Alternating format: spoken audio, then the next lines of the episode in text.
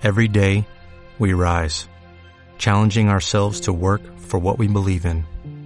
At U.S. Border Patrol, protecting our borders is more than a job, it's a calling. Agents answer the call, working together to keep our country and communities safe. If you are ready for a new mission, join U.S. Border Patrol and go beyond. Learn more at cbp.gov/careers. Fan Fan Podcast. Mundos del fin de la palabra de Joanna Walsh.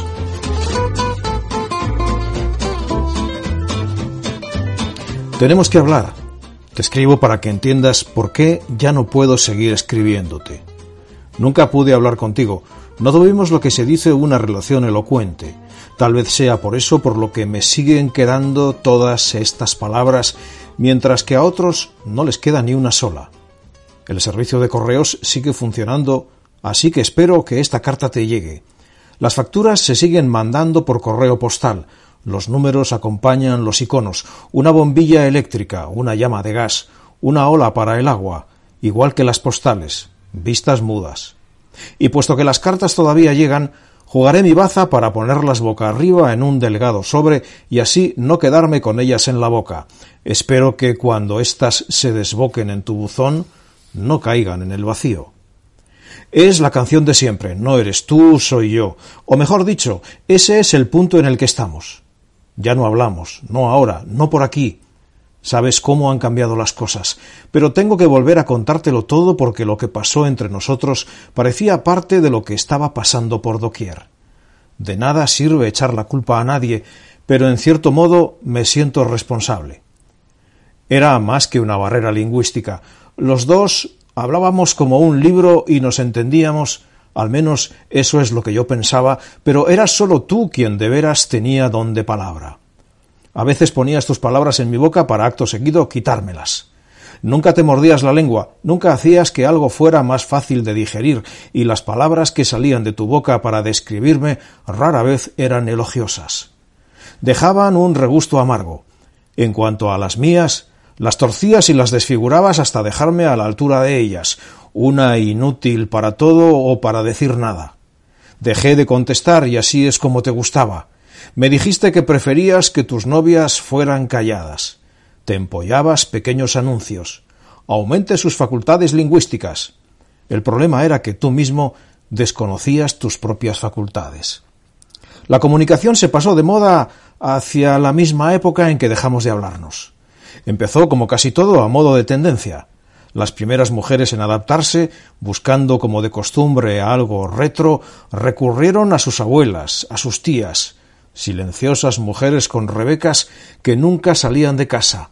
Quién sabe si esas mujeres eran de verdad tan calladas, ya fuera por una malinterpretación del pasado, ya por un desentierro genuino, el caso es que se adoptó el silencio de aquellas mujeres.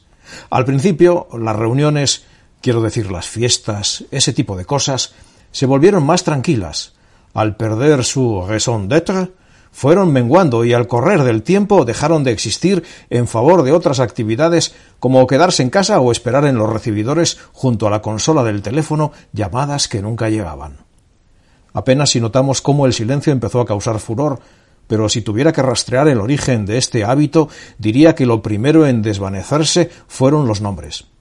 En el habla cotidiana el colmado se convirtió en la tienda de ahí, tu casa en el edificio a una manzana de la esquina a dos de aquí.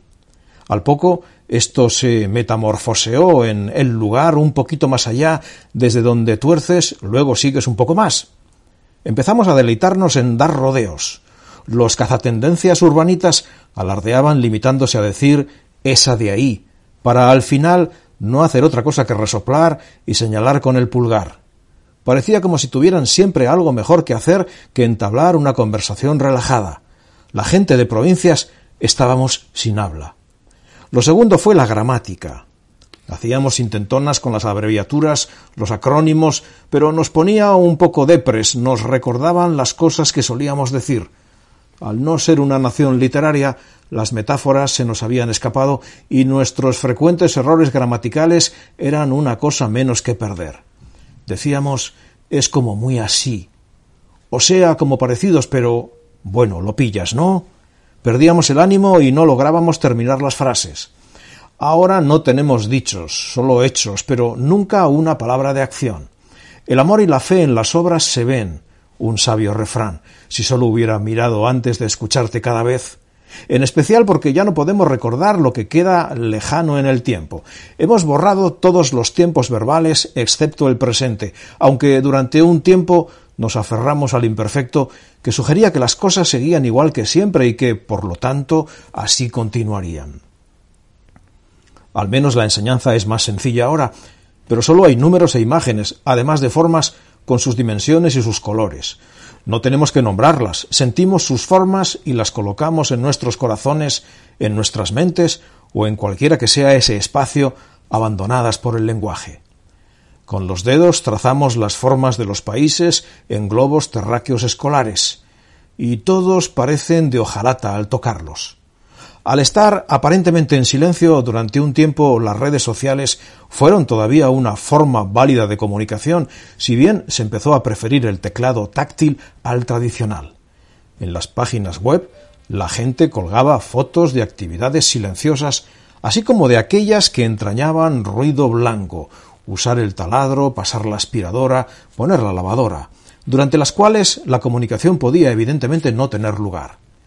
En los comentarios que aparecían abajo, algunos preguntaban si esas fotos podrían estar posadas, pero las dudas se acallaron cuando la mayoría empezó a poner mala cara incluso al uso de la escritura. Algunos nos preguntábamos si los foros de Internet no eran en sí mismos la gota que colmaba el vaso, el modo en que habíamos querido que lo que decíamos llamara la atención y al mismo tiempo permanecer anónimos, la manera en que habíamos aceptado que nuestras palabras flotaran libres, se desconectaran de nuestros actos de habla, se convirtieran a la vez en nuestros avatares y corazas. Lo de los medios de comunicación tradicionales sí que fue la repera. Los primeros en enmudecer fueron los programas culturales de alto nivel, aquellos que discutían sobre películas y libros. Los programas populares, por ejemplo, sobre cocina, jardinería, reformas de casas y los concursos de talentos se apoyaban en la lengua de signos, y los puristas los veían con malos ojos. En las emisiones de alta cultura, el silencio público del estudio infería las relaciones de los críticos por su expresión facial. En respuesta, los espectadores sonreían o fruncían el ceño, pero su estilo seguía siendo sutil, alambicado, apropiado para las complejidades de los temas. Cambió la moda de las presentadoras. Largaron a las caras bonitas de piel tarsa en favor de viejas brujas arrugadas cuya variedad emocional era visualmente más flexible. Puesto que toda nueva, malas nuevas, eran las presentadoras mofletudas, con papada y con deprimentes bolsas en los ojos las que cobraban los sueldos más pingües, un aspecto este que se consideraba importante incluso en la radio. Ya no había cartas al director en los periódicos, no había oposición a la línea editorial de los periódicos, así que desaparecieron los editoriales y con ellos sus directores, pero los periódicos continuaron existiendo. Al principio sus páginas tenían el mismo aspecto que durante la censura, cuando en lugar del artículo discrepante aparecía la fotografía de un burro. No obstante, tras un periodo de gloriosa fotografía, las imágenes también desaparecieron y los periódicos volvieron a ser vírgenes. Curiosamente, quizás tanto el número de páginas como la extensión de las secciones se mantuvieron idénticos.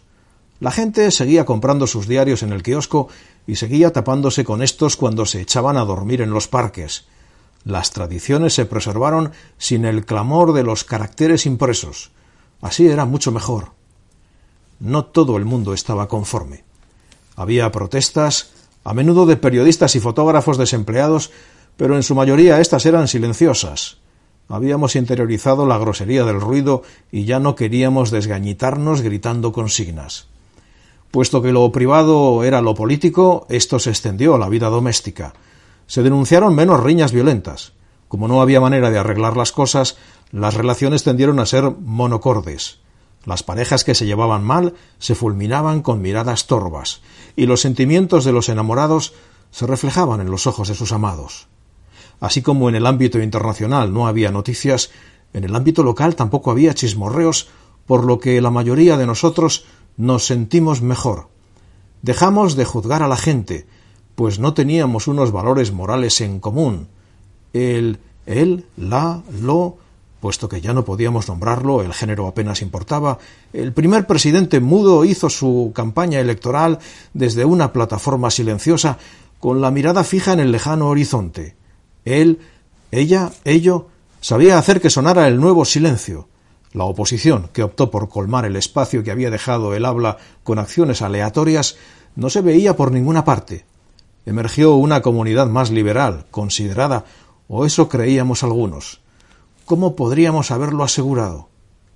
Había desde luego teorías conspirativas. La gente mayor siempre se ha quejado de que la palabra de un hombre ya no vale tanto como solía valer, de que las promesas hoy en día valen dos duros, pero los economistas radicales señalaron una exorbitante devaluación. En tiempos, según postulaban, podías entablar una conversación palabra por palabra, aunque una imagen siempre había valido más que mil de estas. Ese era el sistema. Sabíamos lo que debíamos hacer y era cumplir nuestra palabra, pero esa moneda estaba cayendo en picado. Una imagen por cinco mil, diez mil palabras, un millón. A pesar de las nuevas acuñaciones, Pronto fue imposible intercambiar una palabra con nadie a menos que la vendieras en el mercado negro del lenguaje obsceno. Y si lo hacías, siempre corrías el peligro de que te pillaran en cualquier esquina, incapaz de cumplir con nadie como es debido. Algunos se aferraban a las palabras sueltas para llenar el vacío mientras el lenguaje se desmoronaba, pero sin la estructura de las frases parecían locos como un sin techo que vivió un tiempo en la esquina de mi edificio y que iba por ahí con un trozo de tubería diciéndole al primero que encontraba por la calle ¿Dónde instalar? ¿Dónde instalar? Aparte de esto, los tratantes de palabras ni siquiera articulaban frases, se limitaban a alargar cada sílaba agresiva, agraviada o esperanzadamente. En cuanto al resto de nosotros, las palabras seguían visitándonos de tarde en tarde. Cuchador, avestruz, galeón, nos preguntábamos de dónde habían salido, qué hacer con ellas. ¿Eran una imprecación o una bendición? Las cogíamos donde cayeran como los cuervos el pan de la tierra mojada. Cundió el pánico en las grandes marcas, por supuesto, y contrataron a personal de mercadotecnia para, en primer lugar, estudiar si alguna vez habíamos poseído las palabras apropiadas. Como es natural, nunca leímos los resultados de su estudio. El nuevo gobierno puso en marcha un programa no había razón para el secretismo, puesto que no había chismorreo.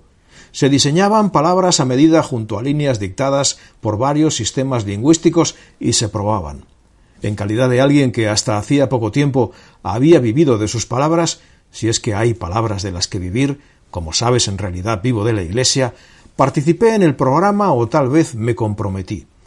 De forma científica entablábamos conversaciones que incluían Sach, Ail Flower, Lis Doctora, Susurrábamos encantados las palabras nuevas, emitiendo suaves gorjeos. Las anidábamos con la esperanza de que su significado se posara definitivamente en nosotros, cosa que el significado nunca hizo. Se puso en circulación un puñado de las palabras más logradas y durante un tiempo procuramos popularizarlas, empleándolas cada vez que se nos presentaba la ocasión. A despecho del auspiciado emplazamiento de palabras, en el cine, que ya no era sonoro, las nuevas palabras se escurrían de la pantalla, se nos vidriaban los ojos. El problema, como siempre ha sucedido en nuestro país, tenía que ver con el individualismo. A esas alturas ya nadie esperaba que las palabras facilitaran la comunicación. El resultado del experimento no fue un lenguaje común, sino un embolsamiento de neologismos paralelos. Ser capaces de nombrar nuestras propias cosas para nosotros mismos nos confortaba, Sospecho que algunos prosiguen esta práctica en silencio, aunque por supuesto no podría asegurarlo. Me da la sensación de que su número está decreciendo. Incluso yo he parado. Me tuve que dejar las uñas para guardar en mi cabeza una bolsa de palabras para mi uso personal y escarbar hasta el fondo para desenterrar términos que no salían demasiado a menudo. Enmohecieron. Sinceramente aquello era de lo más antihigiénico. Fue triste ver cómo los últimos signos se iban reduciendo, pero también era liberador. En el establecimiento que ya no se llamaba café, ya no podías pedir un café, pero daba igual. Podías señalarlo y el café sabía mejor, pues era meramente eso, y no lo mismo que los demás estaban tomando. Nunca era el mismo café que el del tipo que tenías detrás, ni el que bebía el tipo que tenías enfrente. Nadie tenía una taza mejor que la tuya, ni tampoco una peor. Por primera vez, fuera lo que fuera, se trataba de tu concreta y exclusiva experiencia. La supresión de palabras visibles en público se aceleró. Se rompieron escaparates, se quemaron bibliotecas. Puede que nos dejáramos llevar. A medida que fue menguando el número de vallas publicitarias y de placas con los nombres de las calles, nos dimos cuenta de que habíamos estado leyéndolo todo y de que en todo habíamos leído cosas que no eran. ¿Qué hicimos, pues, con el espacio de nuestras mentes que constantemente había estado procesando lo que leíamos? Bueno, me figuro que procesábamos otras cosas, pero qué eran estas era algo que ya no podíamos decir a ciencia cierta. Algunos de nosotros sospechamos que habían empezado a llegar cosas nuevas, cosas para las que nunca habían existido nombres. Causaron irritación, la misma que causa una palabra nueva a los mayores, pero debido a que no había nada para designar estas cosas nuevas, no había manera de señalarlas, ni tampoco siquiera de decir que antes no habían existido. La gente las adoptaba o no. Todavía no estamos seguros de si estas cosas siguen estando con nosotros o de si las imaginamos desde el principio. Las personas que prefieren el nuevo silencio temen el día en que la palabra dé un giro. Es un sentimiento que comparto, si bien con recelo. Las palabras, habíamos pensado, eran lo contrario de las acciones, pero al ahondar un poco más nos percatamos de que también eran contrarias a sí mismas. Dijéramos lo que dijéramos, sabíamos que contenía implícito su contrario. Un día estupendo hoy, te respeto, sacas la basura. Se había vuelto dificilísimo decir cualquier cosa. Nos sentíamos violentos y esto nos perturbó. En la República de las Palabras, te quiero generaba ansiedad. ¿Qué tal te ha ido el día? provocaba un mero suspiro. Creo que la gente simplemente se hartó. Se hartó de explicar las cosas que ya había dicho al otro, exhausta por el proceso de excavar en las palabras con palabras. Puede que estuviéramos hipersensibles. ¿Crees que nos hemos embrutecido a nosotros mismos? La última vez que te vi, nos pasamos días paseando por la ciudad. Las únicas voces que oíamos eran extranjeras, turistas u obreros extranjeros. Tú hablabas su idioma, pero yo solo podía entender a los nativos silenciosos. Callejeamos sin rumbo, sin seguir los letreros. ¿Para qué sirve esa valla? me preguntaste mientras señalabas aquella valla amarilla y muda que estaba por todas partes en la ciudad. Te contesté es un anuncio para la empresa de las vallas publicitarias. Te quedaste por un momento sin palabras. Hicimos fotos del cielo turbado por las silenciosas exhalaciones de las rígidas branquias de la ciudad unos respiraderos comunicados con aires acondicionados y con el sistema subterráneo, todos ellos pulmones y no laringes. No podían exhalar ni palabra. Hacía frío, tanto frío que veía mi aliento junto al tuyo, sólido en el aire gélido, confundiéndose con el vapor de las cenas de los restaurantes y las lavanderías, con las cálidas ráfagas del polvo del metro. La noche que te marchaste fuimos a un bar de mala muerte cerca de la estación de tren, donde bebimos un vino peleón. Hablaste con la gente que trabajaba allí, una infraclase a la que todavía se le permitía hablar porque hablaba una lengua distinta. Podían efectuar un negocio que despreciábamos, dorarnos la píldora con los cumplidos que nosotros ya nos podíamos decir. Su trabajo consistía en preguntarnos qué íbamos a tomar. Nosotros señalábamos el producto deseado en la carta ilustrada, en telefonear al extranjero para los lotes de cerveza y el vodka de importación además de en desearnos un buen día. El interior del paf era rojo como un hígado. Pusimos a trabajar un poco los nuestros. Al separarnos, nos abrazamos más de la cuenta y solo por poco no logramos lanzarnos un beso. Me interesa lo fallido, como a todo el mundo, porque creo que es en lo que estamos. Nos fallaron las palabras hace un tiempo. ¿Qué será lo siguiente que nos falle? ¿Te gustan las mujeres calladas? Al final no fue tan difícil dejarte marchar. Solo te interesaba el sonido de tu propia voz. Enseguida ya no tuvimos nada más que decirnos. Yo escuchaba. Tú siempre andabas con la misma canción. Probé con cosas carentes de palabras. Te cogía la mano y te la apretaba, pero los sentimientos no significaban nada para ti. Siempre nos separó un abismo de palabras. No me digas que soy absurda. No me hables de tus novias del mundo hablante. No me repitas las ñoñerías que les susurras a ellas. No me hables de aquellas a las que aún no has conocido, que seguramente desean en voz alta que tenga lugar dicha coincidencia. No me escribas respondiéndome. De nada sirve llamarme. No lo cogeré. De nada sirve mandarme mensajes por teléfono o por correo electrónico. No tienes por qué decirme nada. Ya lo sé todo. Y nada de lo que pudieras decir serviría. Estamos en diferentes situaciones. Yo estoy desconectada de las palabras y esto a ti te trae sin cuidado. Estás por encima de todo. Soy yo la que lleva la carga. Así que no seguiré. Te quiero y no lo digo en voz alta. No me permitiré decirlo nunca más. Esto no tiene futuro. No querrías una mujer que no comprendiera, cuyo último recurso meramente fuera una muda insolencia. Es solo un comentario, no te lo tomes a mal. La palabra amor es el motor de las palabras, y tanto. Esta gira y da vueltas como una moneda insegura de dónde aterrizar, cara o cruz. Donde quiera que ésta hubiera caído, me habría ido derechita al fin de esa palabra, a falta de una palabra mejor, y al igual que otras efímeras mis palabras, una palabra mejor es lo que sinceramente más deseo, pero no puedo decir que la haya oído alguna vez. Cuando veo que en tu país todavía usan las palabras, me da algo de envidia, una pizca de...